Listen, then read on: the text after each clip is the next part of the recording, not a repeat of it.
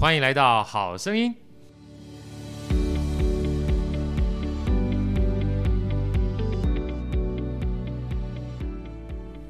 大家好，我是好序列好哥，欢迎来到好声音。今天又来到我们这个好书大家读的时间了，在好哥身边呢，是我们非常重要的 VIP。好，Ivy 跟大家问好。Hello，大家好，我是 Ivy，我又来喽。啊，今天这本书啊，其实听书名呢，可能跟最近一个非常有名的日剧啊，很大家很熟悉，叫《重启人生》啊，《重启人生》。呃，它但是它的英文哈，我非常喜欢，它叫做 From Strength to Strength。啊，是从一个强的到另外一个强的。好，这个就是这本书里面啊，我觉得特别跟别人不一样的地方。因为通常我们是讲人生的时候，就是一长串嘛，哈。但他把很多这个商业上的概念也带进去，甚至帮我把生命周期也带进去。然后最重要的是，我觉得它的里面很多的哲学观呐，嗯，坦白讲是历久不衰的真理。对，所以当初这个艾比介绍给好哥的时候，我就很认真的把它先看过一遍。然后这本书算是我最近非常细读的一本书，啊，因为很多的故事呢，我觉得大家可以买回去细细的品味。那这作者呢是哈佛教授，啊，他叫 Arthur Brooks，啊，Arthur Brooks 呢，我觉得他本身是一个学者，他本身就是一个已经在职场上面、人生上面，算是应该是赢人生赢家吧，对不对？哈，嗯，可以这么说。好，但是我觉得他在过程当中呢。呃，其实用一个核心概念就告诉大家，真正的快乐从来不是越来越多，没错。啊，真正快乐呢，很多的时候是坦白讲，懂得放下，是减法，还是减法？好，其实好哥想一开始啊，针对他，呃，因为他这个一开始是一个在飞机上的故事，嗯，啊，有一天呢，他去出差的时候，在飞机上，呃，坐在一个老夫老妻的后面，旁边就听到一个，呃，算是老婆苍老的声音，跟他老公讲说，哎。其实你是不错的，你人生是很好的啊！你不要有任何轻生的念头，不要觉得这一辈子不好了哈。他一开始可能觉得就是一个老夫妻之间的对话嘛。那等到他要下飞机，突然一看啊，他没有把这个人名人说出来，但是他一看，哇，原来是一个家喻户晓的男明星啊！这名不见得明星啊，是名人啊，是名人。对对。然后他说：“奇怪了。”怎么会是这么样的名人哈？还需要老婆的这样的一个安慰呢？啊！可是当他再看到他从飞机上走下去的时候，他又开始精神奕奕了啊！那时候他就思考到一件事情：他可能年纪已经很大了，嗯，那过去呢有非常多的辉煌，嗯，但是可以感受到他那样子的辉煌不在的时候，就是他在书里面讲的非常关键两个字：慢慢就衰退了。没错。啊，所以其实衰退这件事情是不争的事实，但是怎么从衰退之间呢，或是之后，或者是之前呢，能够认知到怎么样让我们在衰退的过程当中重新找到一些可以让我们有成就感，或者是人生生命价值有意义的东西，我觉得这这本书啊，重启人生很重要的关键哈。没错，没错。所以我好哥想请教这个。你怎么看待人生就是垂垂老矣，或者是越来越往下坡走这件事情？嗯，其实看这本书的时候，我想到我们呃中就是算是亚洲人很有很有很有名的一句话，对，就是人生七十才开始。那人生七十才开始，对，就是我觉得这句话就跟看完这本书的时候，我就是第一个感受，就是其实你是并不要把自己年纪大了，就好像。呃，就什么事情都不能做了。我觉得讲这句话太棒了，因为其实人生其实才开始，一个很重要的关键，其实三个知天命，没错，对不对？知天命这件事情，倒不是说呃，就是乐天知命的意思，而是知道生命它有它的一个定数在。对，那每一个人在不同的阶段里面哈，他可以找到自己属于自己舒服或是很好的生活方式。对，所以在这个书里面，在一开始我刚讲这个，他在飞机上面看到。很厉害的人，嗯，然后在垂垂老矣的时候，会有这种走向衰退啊的这种恐慌感。嗯，他就说了，这个基本上他叫做奋斗者的诅咒。好哥念这一段啊，他说，就是一向努力表现杰出的人，最终却会发现自己陷入令人恐惧，又无法避免的衰退。嗯，工作的成果呢，越来越难让人满意，做的更多，成就更少。生活里也欠缺美满的人际关系，这其实是非常可怕的，对，对不对？尤其是这八个字哈，做的越多，成就越少，真的，真的对。坦白讲，力不从心啊，又在书里面讲很多，就是你做着做着，哎，奇怪，连人名都记不起来，对不对？对 这感觉是很可怕的哈。常常说，哎，那个谁，那个谁。好像很多老人家都会这样子。是没错哈。他说经济学，他在这边特别讲一句话哈。好哥一直想把它当成是我们在开头讲这本书很重要的一句话。他说经济学里面有所谓的斯坦法则，它是源自于一九七零年代一个著名的经济学家斯坦他说的一句话。他说无法永远进行的事终将停止。他说了跟没说一样，对不对？对。但是他只是要告诉我们说，无法永远进行的事终将停止，你要有这个认知，你就不会像一个无头苍蝇一样拼命的跑。跑向一个它终将会停止的终点，而你要知道每一个当下该做什么事情。要提醒自己设一个停损点。没错，要提醒自己设一个停损点。所以他说，在第一章里面，我喜欢用他的结语跟大家做开场。他说：“人生世上可以越过越美好的，好，人生可以越过越美好的。”然后接下来他就说了：“其实每一个人的职场啊，你走下坡的时间其实比你预期来的早很多。尤其像好哥身边很多的这个人呢，坦白讲，在疫情这段时间都不预期的被算是解雇啊，或者是基本上转职，嗯，甚至很多人在这个从三十岁到四十岁的时候，基本上还在壮年的时候，突然就发现整个时代变了。尤其像最近的话，ChatGPT 起来，各个不同新的科技起来之后呢，就发觉时代变化的非常非常快。除了说自己体力往下走之外，原来基本上付出给公司非常多的劳力精力哈，突然一下子基本上过去所学就不合用了。对，是不是？是。那在这种情况之下，你要怎么样？基本上就是我们叫与时俱进这件事情，嗯，就很重要。其中他在这个 书里面特别提到哈，没有人一个人喜欢衰退，嗯，好，但是没有人喜欢衰退的过程当中，你又会遇上衰退。其实讲白了哈，我看这本书的时候，旁边写了个小笔记，我说这某种程度上就所谓生命周期嘛。这是没有办法的事情，没有办法的事情，对不对？但是在衰退的过程当中，有没有办法找到你相对的竞争优势，找到你的第二曲线？在这本书里面特别提到第二曲线啊，对，我觉得是蛮有意思的。嗯，好，我觉得蛮有意思的，尤其是他在里面提到了说，我们事实上这个每一个人啊，都有两种不同的智力。是吧？好，两种不同的智力哈。好哥把这两种不同的智力哈，这是书里面大概唯一唯二的专有名词了。但是待会用大白话跟大家分享一下，因为我觉得这一第二段哈是开场白里面接下来很重要的一个关键。衰退呢，它如果是必然，嗯，但是你知道你在衰退的过程当中有另外一个东西。会在微微的、慢慢的、缓缓升起的能力的时候，你就不会这么样的挫败了啊。它第一个叫做流体智力啊，流体智力；另外一个呢叫做晶体智力啊，晶体智力。这流体智力，好哥稍微念一下哈。它基本上定义成就是逻辑推理、弹性思考跟解决新问题的能力，也就是所谓的原始聪明。嗯啊，原始聪明，像我们的阅读能力啊、数理能力啊，基本上都是。但是啊，这种 但但是要特别讲一下，他差不多在三十岁到四十岁就会下降了哈，差不多，差不多了。因为像好哥自己都觉得哇，常常在数理能力上面就没办法跟以前这个互相比拟了。那还好，现在不需要去考什么微积分嘛，对不对？哈，对，像很多人大概是呃在工作之后，大概三四十岁跑去念 EMBA，对，哇，那真的很痛苦哎，很痛苦，对不对？真的，你要就老师要要你念要背东西呀、啊，要开始算算算数，算那个算算各种不同各种不同的数字。这简直就是没有办法哎，对，因为你相对的话，你没有，就是某种程度上，就像我们讲说，体力跟不上年轻人是一样的道理。没错，你不要拿自己比较弱项哈去比别人，这叫我们刚刚流体智力嘛。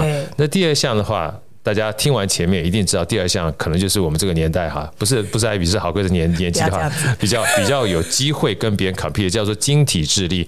它这个呢，晶是水晶体的晶体两个字哈，它就是说运用过去累积的知识库存的能力。嗯。啊，换句话讲的话，你过去慢慢慢慢累积，我们就讲说，呃，以前的老人家常讲说，我喝的，我过的桥比你走的路还多，我吃的盐基本上比你吃的饭还多。没错。那某种程度上面，小时候觉得，哎，为什么过桥跟这个？吃盐有什么好好好骄傲，对不对？有什么好比？对，但是这个东西它在古代啊，基本上算是一种见识，是一种经历。因为你如果是过桥的话，某种程度上靠河嘛。嗯。那一般在陆路以前的话，都是汲水哈，都是钻地下井。是。所以靠河的话，某种程度上就比较靠近大城市。嗯。那吃盐就靠海了。没错。像以前盐帮啊、漕运啊，都是比较算是繁华的地方，所以它算是一个经历。所以在这边他特别讲啊。从概念上来讲的话，流体智力啊是解析抽象问题脉络化的能力啊，抽象一些问题。晶体智力呢，代表一生当中透过函数化，就是你越来越累积之后呢，你会越来越有对未来不同的认知。所以不同文化相互影响的这种结果哈，就叫做这个函数化的概念哈。所以说讲白话一点，什么叫做流体呢？流体就是年轻时候具有的聪明。对。那晶体呢，基本上就是年纪稍长之后具有的智慧。对啊，我一听到这两段的时候，就觉得心里放下了。真的，因为某种程度上面，我们都希望追求的不仅仅是聪明而已。嗯，我们希望的话是能够看透的智慧。尤其我记得有个刘润老师特别说过，他说：“什么叫做智慧呢？智慧是从观察到洞察的过程。”没错。啊，你看到表面，基本上觉得嗯，别人都很有钱，但是如果你知道他费了非常大的功夫。把自己体力都搞坏了，把家庭都搞坏的时候，你要思考的是：诶，我到底需不需要劳心劳力的赚这么多钱之后呢，把我自己搞得好像只有钱，其他都没有啊？我觉得这个基本上是很重要的一个 concept。那这边好哥也想请教 Ivy 哈，因为毕竟你看了这么多的书，然后也接触到这么多人，你怎么看待在这个重启人生里面哈？Arthur Bruce 讲说，我们某种程度上面，年轻的时候聪明很重要，年纪大的时候智慧很重要。那如果说身为一个年纪大的人，还在用他的聪明，用他的体力在干活去赚钱的话，你怎么看待这样的事情？我会觉得有点辛苦哎、欸，有点辛苦，对不对？这样太辛苦了。对对。所以，那你觉得“工作狂”这三个字哈，因为在书里面特别提到“工作狂”，这也是我们待会儿要特别提到的。你怎么看待“工作狂”这三个字对你的意义？对我的意义，对，其实我也觉得这样子，我会蛮心疼这样的人的。是，嗯，是吧？其实，其实我身边还蛮多，呃，应该说我看过蛮多这样子的人，就是他他呃，已经已经超过那个年纪了，但是他依然很努力，因为他其实我觉得这样的人其实多多少少还蛮希望证明自己。对，对他就是有有有一股底气，不想放下。对，对，所以说这个在这本书里面特别提到一章哈，叫做要戒掉渴望成功的瘾，就是那一章，是是不是？是。因为其中啊有两个人，我觉得是一个非常重要，在书里面特别的对照，嗯、一个是达尔文，嗯。啊，达尔文其实他在非常年轻的时候就已经算是在物种啊，在这个论文啊，在整个。算是物种演化或者生物学上面有非常成就的人了。对。然后到了五十岁到七十岁的时候，这段算是巅峰期。嗯。可是他在巅峰期的时候，就是一个明显的投入在他学术里面，汲汲营营哈，希望能够创造更大价值。好哥不是说不好哈，嗯。只是说他在做的过程当中，因为毕竟是物种科学嘛，嗯。所以他需要很多的体力活儿，嗯，还需要很多的智力活儿。所以到最后，他七十多岁离开的时候，其实他并不是很满足于自己的成就的，嗯，他其实很挫败的，嗯，他觉得太多的事情叫做壮志未酬身先死，啊，嗯，所以你看，像这么大的一个成功的人，他都会有这样的一个叫做未完成心愿哈，以至于觉得哎呀有点遗憾，你知道吗？所以说，其实某种程度上面。照照来照理来讲的话，如果我没有看到这本书，或者是不知道达尔文的这样的一个过程，我还觉得你有什么好遗憾的，对不对？你已经发展到这么大的一个理论了，还是一个叫做流传千古的人啊！我们是，我们是 nobody，我们 nobody 都不遗憾，你 somebody 遗憾什么？是啊，是啊。对，那这是一个啊。我们讲说，当你一直有追求的时候，这个追求呢，其实可能他觉得。这个东西不是为他自己，但某种程度上也是一个他想要达到的成功的状态。对。那另外一个在书里面我特别喜欢的话，也是我们这个好朋友啊，他在拉大提琴，成适龄音乐家，每次喜欢拉的曲叫巴哈。嗯。啊，在里面特别提到了巴哈，其实也是非常年轻的时候就成为一个非常厉害的作曲家了。嗯。可是年纪越来越大的时候，那体力基本上一定会下降。是。啊，然后在这个。作曲上面的话，也不见得会像以前啊这么样的有创意，嗯，然后文思泉涌啊，但而且他的儿子又比他越来越厉害，啊，那客少击球，也就是父父继子传啊，本来就是一件很好的事情，可是某种程度上面比较也会出来啊，对不对？然后自己会有压力啊，是。可是巴哈这时候呢，他的心态就不一样，他说，嗯，我觉得他这个文章里面没有特别写到，但是他说。他就开始做一些类似所谓教学的工作，一些传承的工作，然后坦白讲，我就把它归纳于几个字，叫做传道授业解惑。啊，对，对不对？对，就从以前的我们讲说，你是一个在赛场上跑步的选手，嗯，后来你就变成教练了，没错，对不对？嗯。可是回过头来的话，选手一定要跟教练比吗？当然不需要啊，不用啊，对不对？对，教练基本上就像我们讲的，靠年轻、靠体力、靠聪明是一样的，是是。但是呃，选手啦哈，但是教练教练的话靠的就是智慧，智慧，对对不对？他靠传承嘛，所以包含后来巴哈在做所有的这个不懂得作曲或者是赋格这些流传后世的练习曲的过程当中，他一样在他年纪大的时候找到一个类似教练这样的一个定位。对，讲到巴哈，我想到小时候练钢琴的时候，我最痛恨的就是巴哈练习曲。巴哈练习曲真的不好练，好可怕哦！我小时候还练到哭哎。对，所以他就他其实练巴哈呢。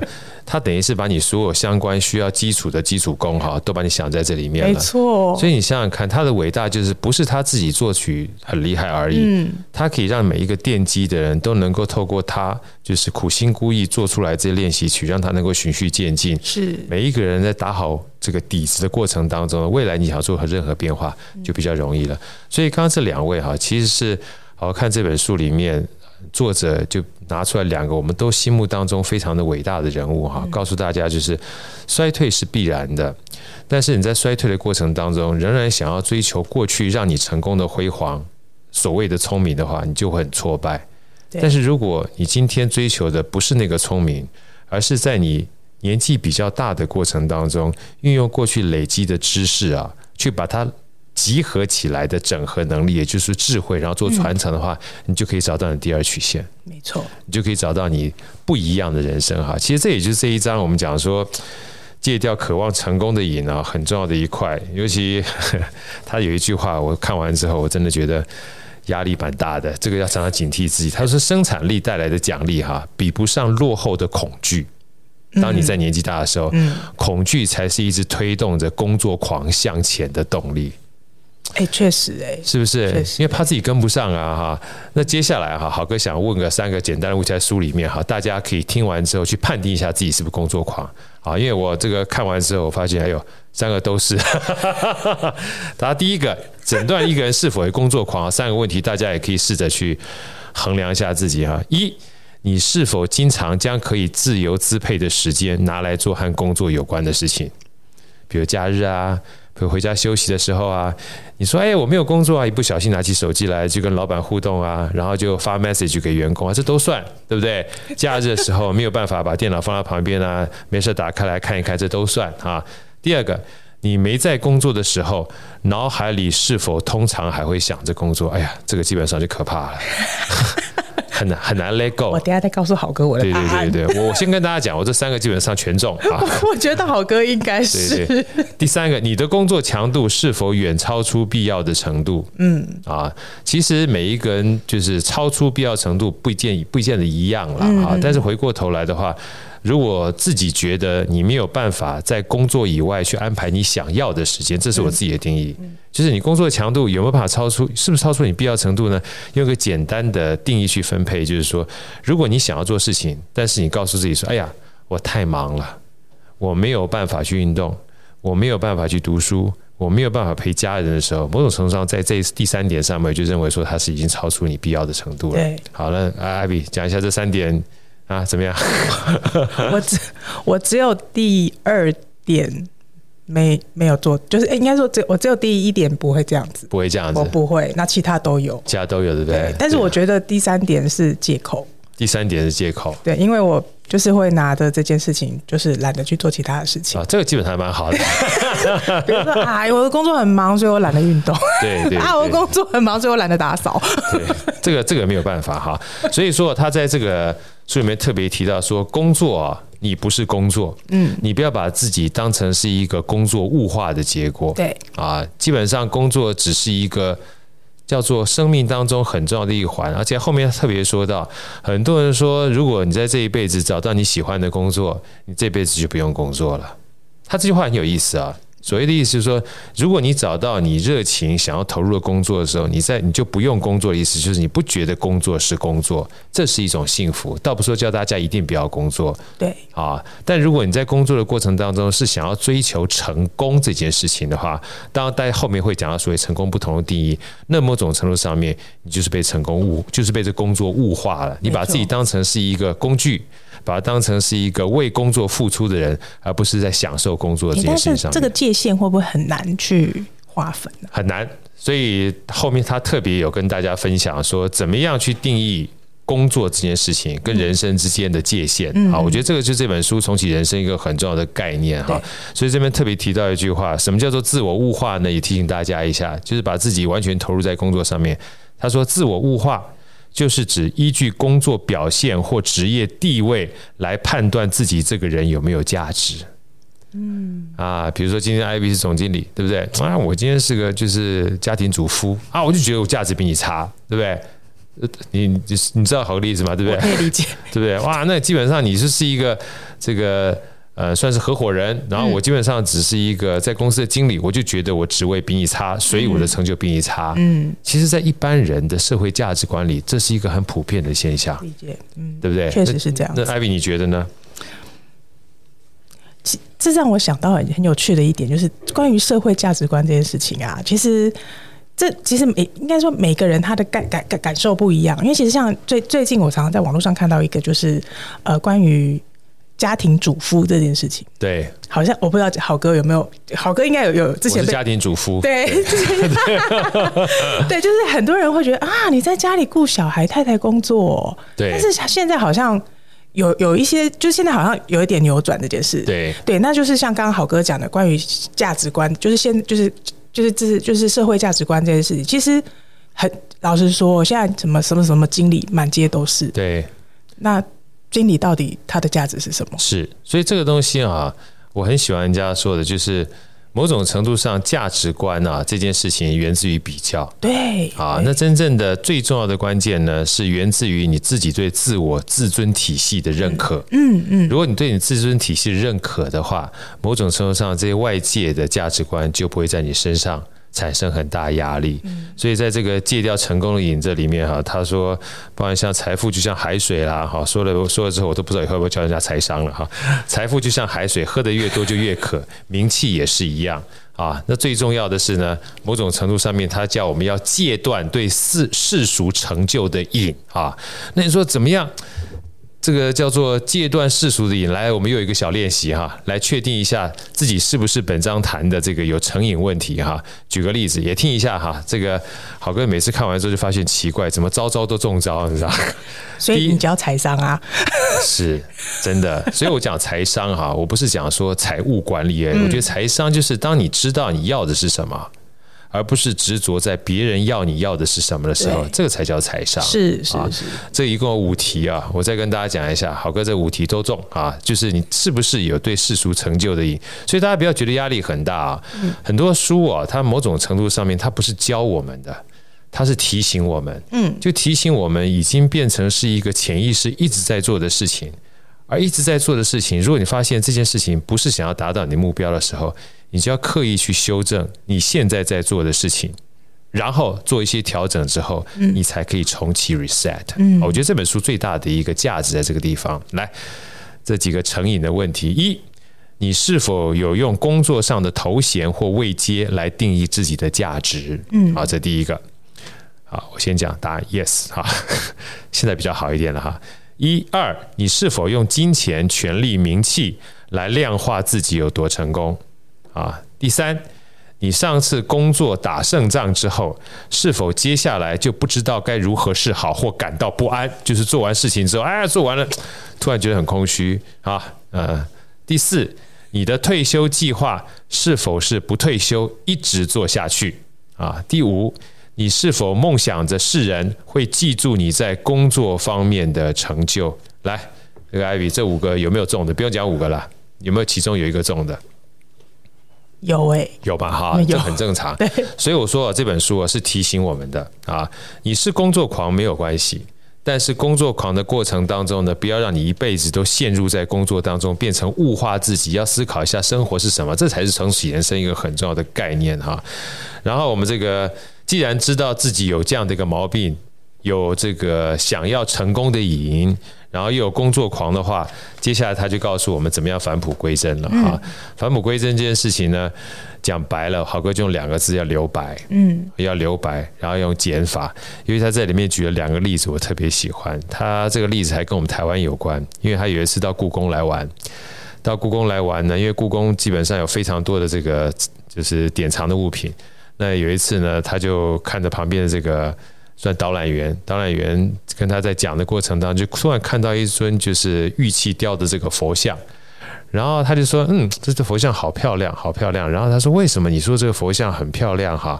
然后在说的过程当中，好像说基本上这个东西是把它从石头里面挖掘出来，他听不懂，你知道吗？嗯、后来这个解说员的一段话哈，让他有非常大的一个启发。因为解说员看他是外国人嘛，就问这个布鲁斯说：“请问一下，你们如果想到一般的艺术品的时候，你会想到艺术品是怎么开始的？”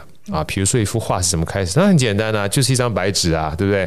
一张白纸，然后慢慢一笔一画，一笔一画往上添加、添加、添加，变成一幅画，对不对？嗯、他说对。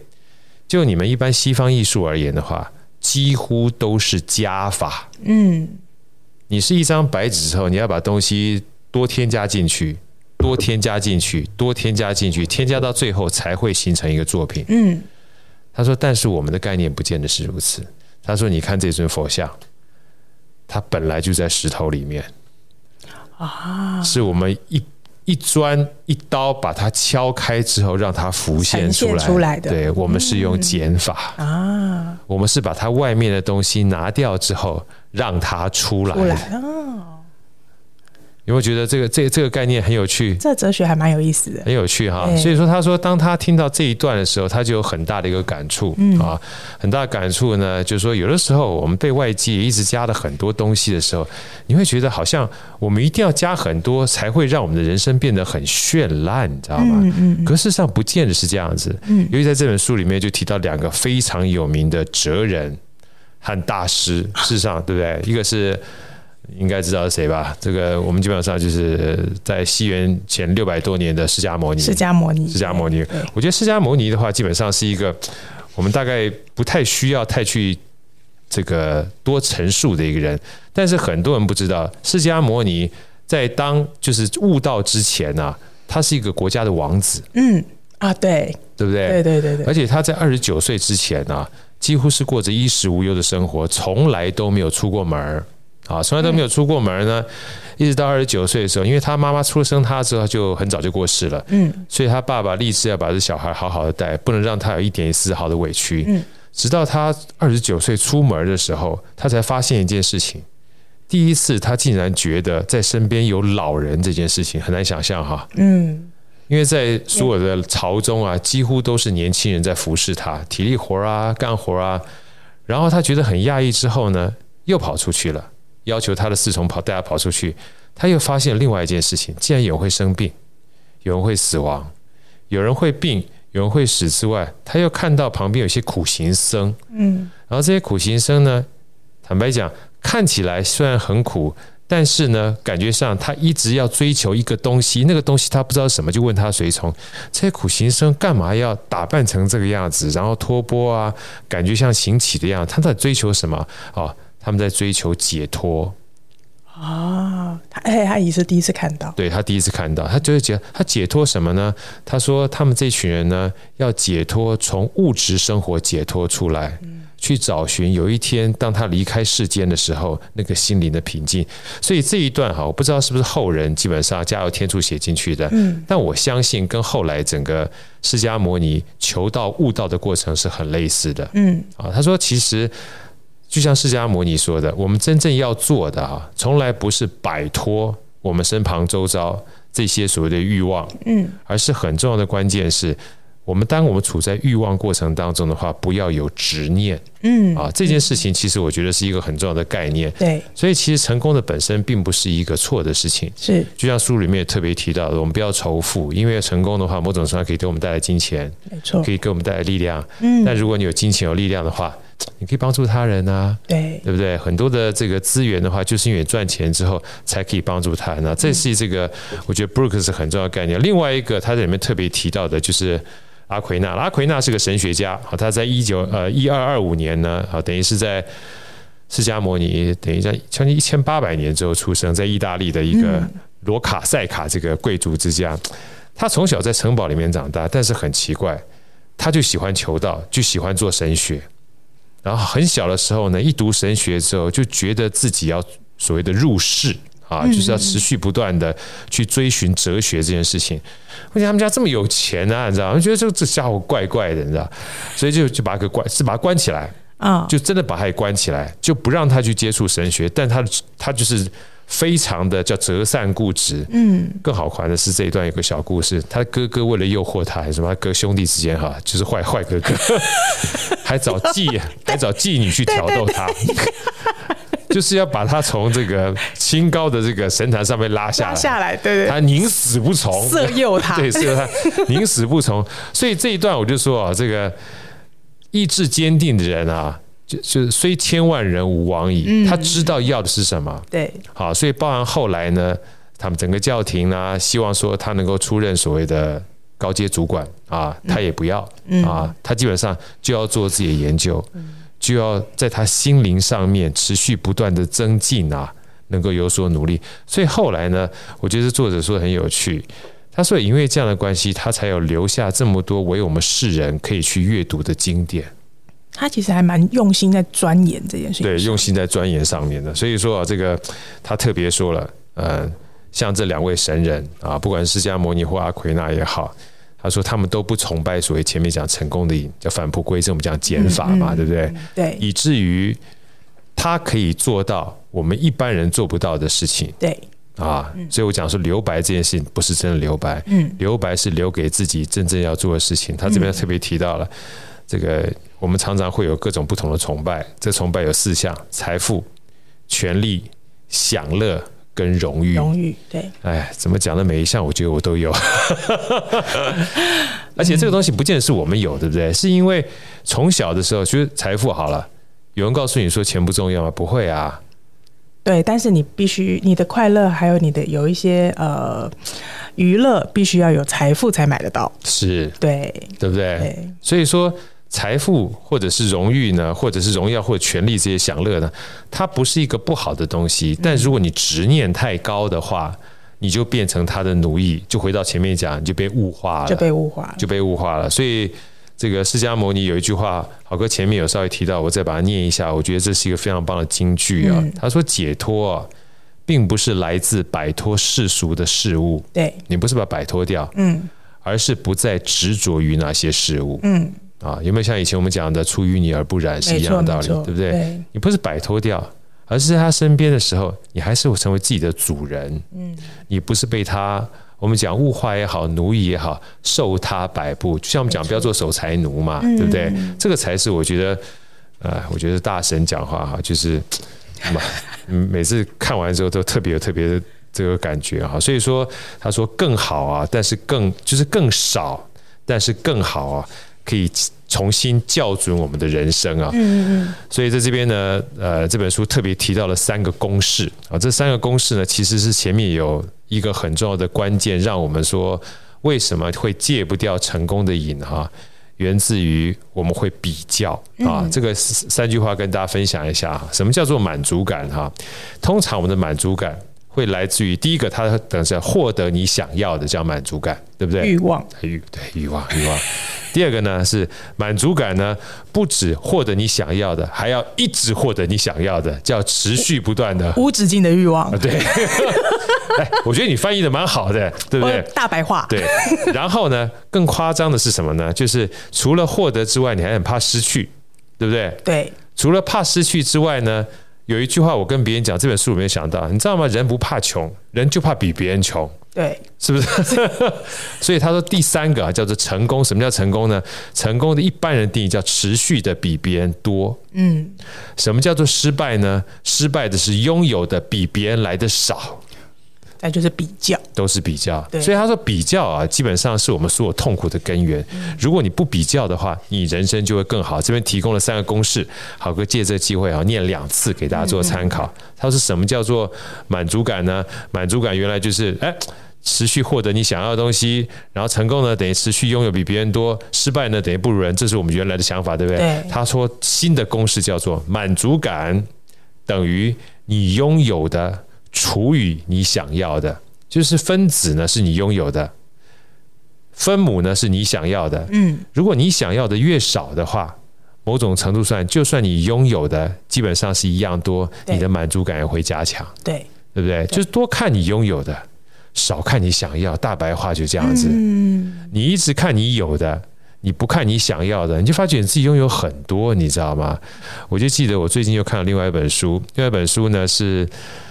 这个京东的副总裁蔡磊特别写的，他四十岁的时候结婚，四十一岁被这个发现有渐冻人。二零一九年啊，后来他写的最近一本书叫《相信》。最重要是他四十岁是二零一八年，这个四十岁结婚的时候，二零一九年生了小孩，一生小孩就被发现有渐冻人了。然后被发现有渐冻人之后呢，他去研究了一下，渐冻人是全世界五大绝症之首，完全无治愈力。没有办法，没有办法治愈，而且全就是从发现渐冻人到现在两百年多两百多年时间，只有一个人活到六七十岁，那就是霍金，这是上天给他的礼物，你知道？嗯、然后他说啊，他们这些渐冻人呢，有一个非常特殊的现象，就一般疾病的话，你都可以做一些检验去发现它是什么样的疾病，只有渐冻人不是，渐冻人是用排查法，嗯，就是你要排除。你不是这个病，不是这个病，不是这个病，不是病，全都排查掉之后，OK，你最后就是渐冻人了。嗯，所以他们一堆病友呢，就是会有群组啊，也会在医院里面去做所谓的检验跟排查的工作。他在书里面特别提到一段啊，就是我刚刚讲的，有的时候你都很不小心的去忘记你拥有什么东西。那有一天呢，他特别排查出来，排排排排排，突然发现，哎，有一个因子，什么因子呢？癌症的因子，它呈现阳性。就是有可能是癌症，结果所有的病友呢，在群组跟病房里为他欢呼啊！恭喜蔡哥你是癌症，恭喜蔡哥你是癌症，哇！恭喜你得癌症啦！这好荒唐，是不是？他说你很难想象，因为得癌症还有治愈的机会，是啦，但得。渐冻人是完全没有治愈的机会，所以当你看到这一段的时候，很多人说那是一个非常荒谬的景象。对啊，但你很难想象，当你拥有的越来越少的时候，你会很珍惜你曾经拥有的。确实，确实。啊，所以我最近看完这本书的时候，我都跟大家分享。后来在看这个重启人生的时候，我真的觉得这个作者讲的是一个醍醐灌顶。什么叫做满足感？满足感是你拥有的啊，对，远远大于你想要的。如果你想要的非常非常少。你就会很关注你拥有的，啊，因为如果你想要永远超过你拥有的话，某种程度上面你就很开心。但如果欲望过多的话，你满足感就会越低哈。所以他也就这个提醒我们，常常不要在乎你有什么，而是要常常问为什么。对，对不对？你有什么，基本上坦白讲，你觉得很开心，但为什么会很开心？这件事情很重要啊。所以。接下来他就又特别提到一个，我前大概前几年还特别常常分享给大家的四个字叫愿望清单啊，对，来，艾比，你有没有订过任何的愿望清单？哎，其实还蛮多的耶，蛮多的，对不对？嗯，说来听听好不好？比如说，像我最近会跟我女儿定讨论，就是我们的我们两个的愿望清单。对，这样我们就说，哎，我们想要一个大房子，对，然后我们想要。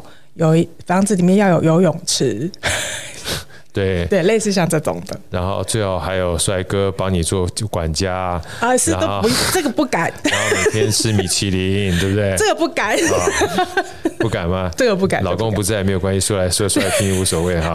因为我老公很会煮饭，我们不敢劝许这个愿望，是不是？所以他其实啊这一段呢，他是跟前面做互相对应的。对对，就是当你愿望清单看起来好像希望做很多事情的过程当中，他某种程度上也是一种追逐。对，它也是一种欲望。嗯，所以在里面特别提到嘛，就有一个年轻人，他是一个创业家。他创业家在非常年轻的时候呢，就算是把公司做得很好，然后可能也上市上柜了，也赚了很多钱，是戏骨的一个新创公司。他新创公司一结束之后，人生哪有基本上就是处处都成功的？我还记得那个时候有人访问腾讯的马化腾，他说：“哇，你今天怎么可以把腾讯做得这么好？”他归咎于两个字：运气。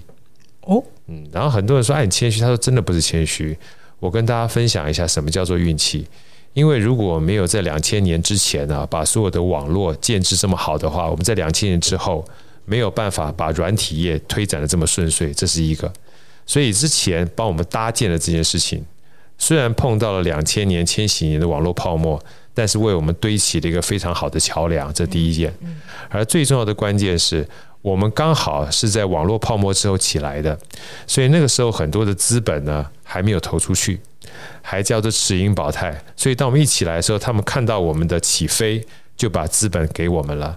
如果我再早一点几年，我没有钱，因为网络泡沫；再晚几年的时候，钱都被我们这群人拿光了，他也没钱了。真的耶！所以说，我们认真思考起来，叫攻逢其盛这件事情啊，嗯、就是你再优秀，你也得有优秀在那个时间点的时机，把你做推升。嗯。所以我这段话，我是觉得马化腾算是蛮有智慧的啊，蛮有智慧的。所以回到刚才这个我讲的那个年轻人，所以他年轻人基本上一直在做做做做做做过程当中，他就开始一直觉得自己在工作上面没有办法达到满足，就给自己列了非常多愿望清单。对，啊，一下要爬山啦，一下要跳水啦，不是跳水啦，潜水啦，做各种不同的事情，但是做着做着不快乐啊啊。为什么不快乐呢？总觉得这些事情好做完之后，还要做下一件事情。嗯，啊，就像有的时候我们这个，我们这些玩铁人三项也是一样的。啊，跑步跑完步之后要骑脚踏车，骑脚踏车还有游泳，游泳之后三个月加铁人三项，铁人三项国内不行啊，国外还要在什么？你就会一直有不同的愿望要达成。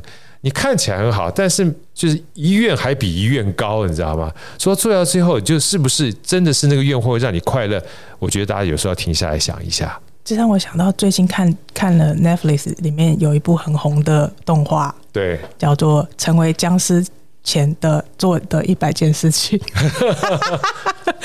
它也是一个类似这种，就是一就是许了一个一一堆清单，对，然后他做完了，还没还没许到一百个，他就把僵尸都杀了，是吧？对，但是这部动画还没做完，还没演完啦，嗯、大家可以去看一下，还蛮有意思的。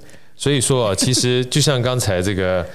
艾比讲，我们很多的时候啊，这个会想要做很多事情，那个某种程度上是一个有的概念。对，啊，我希望我已经有了这个叫做长跑的经验了，有了三铁的经验了，我有这个什么证照，有什么有什么有什么。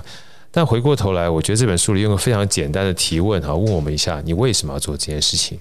嗯，你是为了权力吗？是为了荣誉吗？是为了享乐吗？还是为了财富啊？还是真正到最后是为了你心灵上面的平静。我之前去许愿一件事情，就去游那个日月潭呀.就是为了心灵的平静。是，对，我就先想说，哎、欸，我想要让自己更健康，然后想要让自己呃更就是工作上面，然后更让自己的心理更更。更稳定一点。对，所以你像这样的情况，你知道你问的自己是为什么？像包含那个我之前我的跟我教我骑车师傅，他们到欧洲去，他一个人去参加比赛。他那个比赛呢是四千公里的比赛，然后一个人骑脚踏车。我说师傅，你为什么要去？他说我想在过程当中跟我一个人去做对话，嗯，有点类似修行的概念。好，所以后来他骑了一千多公里没有骑完，他说没有关系啊，我骑过就好了。不骑完也无所谓啊，因为骑完跟不骑完对我而言的话，也只不过是一千公里跟四千公里的差别，没什么差别。真的，是吧？真的啊，所以，包含最近我常都跟别人说，《论语》里面孔子教训宰予说：“哎，这个不要画地自限啊，只要往前出发，就算半途而废，做到一半你失败了，你也曾经做过了。是”是是，所以这个是跟自己比，不是跟别人比。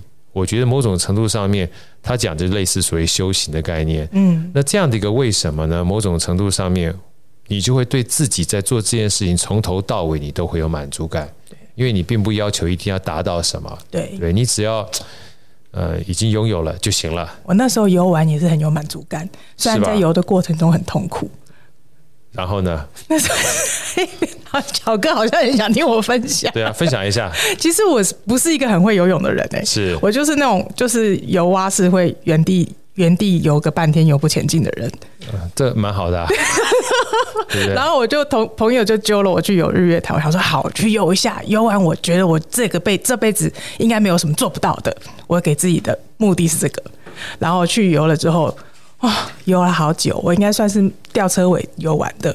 就是我会发现它有那个，它那个日月潭会有船经过嘛，对不对？然后我就发现好不容易，好不容易前进了，就船一经过，哎，又把我把它往后退。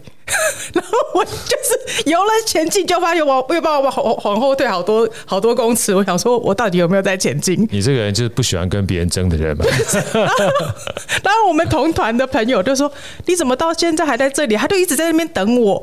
然后他就，然后就后来是我朋友，就是因为我们我们我身上都会背那个鱼浮标嘛，对，他就拉着我的浮标，带着我往前游。不然我就一直被被船经过，一直往后退，一直往后退，我就没有再前进，因为我就游不前进。然后他就往把拉着我往前走，然后我就说好，你让我自己来。我就想不好意思拖累拖累整个整团的朋友。对，对我就我就好不容易稍微就是有靠着自己的力量再往前游。就我一上岸的时候，我就觉得全身飘乎乎的，就觉得因为我太就大概有两太紧张，太紧张，然后大概有一一两个小时没有踏到地板，我就觉得我整个。脚整个人都是有一种飘的感觉呀.对我在想说，我这辈子真的好像没有什么事情做不到。对，对我终于达到做到一件我事情，虽然中间有很多人帮我的忙，然后我就一直只要一有船经过，我的心里就骂脏话。对，就。没有做过嘛？没有做过，这个还蛮好玩的。对啊，这个没有做过，做过一次，你有这样的拥有经验，挺开心就好了。对，很开心。对对，某种程度上也是告诉自己我可以做到。但回过头来的话，在这本书里特别也提醒我们，很多的时候呢，其实做到做不到是一个你对自己的承诺以外，哈，嗯，也是让自己生活压力的来源。对对，对不对？对，就是你不一定说一定什么事情都要做到。嗯啊，其实我之前做好多的比赛也都是这种感觉，觉得自己一定要做到。做到之后就一个往上叠加，对，往上叠加的过程当然很好，但回过头来我看完这本书，给我有不同的一个思维，嗯、就是或许减法也不是件坏事。对对对，啊，尤其我们除了事情之外，他特别提到一段我特别有感觉，就是朋友这件事情，嘿，对？因为他说有一次跟他这个儿子出去玩，他儿子呢，他说儿子哈常常是一个灵魂拷问者，在玩的过程当中突然又打电话，有人打电话给他，然后一挂了电话之后，他就问他谁打的？他的一个朋友。他就说：“你有朋友吗？” 干嘛这样？跟我女儿讲话基本上很像。他说：“嗯。”他一下愣了。他说：“那个应该不是朋友吧？那只是你商场上认识的人。爸，你虽然认识很多大人物，但是真正可以变成你知心的好友应该不多吧？”所以那一次之后，他开始认真思考什么叫朋友这件事情。嗯，他说：“朋友事实上真正分的只有三类。”一种就是功利型的，这功利不到是不好，嗯，就是你在生活上面，在商场上面必须有一个价值交换，那种叫朋友。对，但这种朋友呢，某种程度上就建筑在功利上面。那第二个呢，就是纯粹的快乐，我跟你在一起很开心，聊天啊，这个出去游玩，基本上呢，跟你在一起的时候没有其他功利型上面的这个需要。但是在心理上面觉得很快乐，没错，啊，这叫做一般的这个好朋友。好朋友，好朋友。其实后来我看完的时候，我想说，这点其实也蛮功利的，因为我需要他的快乐，是吧？哈。那第三个呢，我觉得是很不简单。他说是彼此追求、互相幸福的朋友。嗯，好，这个他把它定为知己。嗯，啊，其实我们在一起呢，不是只有我好，当我好的时候，我也希望你好。对对。啊，那这个就是一个扶持的概念。嗯嗯。他这种朋友绝对不会多。因为你也没这么多的心思，你也没这么多的时间啊，所以说这样的朋友呢，某种程度上面，他特别给他一个很重要的定义，这是在人生幸福道路上面最重要的关系。对。啊，这个关系呢，其实不仅仅是朋友，他有时候你不一定要结婚，你就算有这样的关系的时候，跟你周遭的亲友呢，也会是一个非常好的氛围的话，这个就是幸福。后来我一看完之后，我就想到哈佛曾经做了一个七十五年的实验。这七十五年呢，哈佛非常多的时间去研究找了将近五百多个人去做实验，说人生到底这一辈子啊追求的到底是什么？后来发现说幸福啊这些东西基本上都是很虚无缥缈，对不对？就到最后将近有三四百个人，五百多个人，七十五年啊，将近三四百个人，最后合成的一个关键字，英文叫做 relationship 啊，关系就是关系，对对。包含你跟这个自己的关系，你跟他人的关系，甚至你跟周遭环境的关系。嗯嗯。如果这三个关系呢，让你觉得很平静啊，然后没有太多的负担的时候，你就会进入幸福的状态。对，现在现在的关系好像。呃，实体的人跟人好像已经都会转变到网络上面了，是对不对？对，所以说这个某种程度上面的话，他虽然没有特别提到，但是在最后 ending 的时候，他把关系带到了我们人生最重要幸福的六字诀。嗯，豪哥想跟大家分享，我一看这六字诀，才发现我们在大师的这个这个说书里面有有做到。他说六字诀两个字，两个字，两个字，用物啊。爱人跟敬天，嗯、对啊，他说你不要爱你的物品，你要用它，嗯，你要用它。当然不是说爱一定不好，就是你要用它的意思是你不要被它所奴役。比如杯子就是拿来喝水的，嗯，你如果搞个基本上个翡翠的杯子哈，你爱它的话，那个就不一样了哈。就是物品是拿来用的，但是刚才关系是第二个，你要拿来爱人，嗯，因为人是你这一辈子呢最重要的一个关系，是。然后你要敬天啊，所以。用物爱人敬天，某种程度上面呢，他说是我们幸福六字诀最重要的密码。没错啊，所以爱天，什么叫做爱天？什么叫敬天？你要知道，你就是会衰退的。嗯，这是一个天理。嗯，但是在衰退的过程当中，试着找到你的第二曲线。对，对不对？对。而在第二曲线的过程当中，去维持一个良好的关系。嗯，不管跟自己、跟他人。嗯，然后不要被财富、尊贵、权力。这些种种的去奴役你，因为它可能带来的是一些物欲，嗯，这些东西你也没有办法摆脱，但是你不要有执念，对。那这样的情况之下，我相信用物爱人敬天这个六个字可以当成是我们未来重启人生一个非常好的方向。没错，没错。非常谢谢 Ivy 带来这本好书，也希望这本好书呢，对我们是我们的听众啊，是我们好声音听众。呃，除了你喜欢之外，也可以分享给你其他亲朋好友。希望对你人生，不管是现在也好，未来也好，都可以在自己跟家人过程当中找到你的第二曲线，找到你的幸福。我们下堂课再见，拜拜。好，谢谢豪哥，拜拜。拜拜。好声音，我们下一集再见。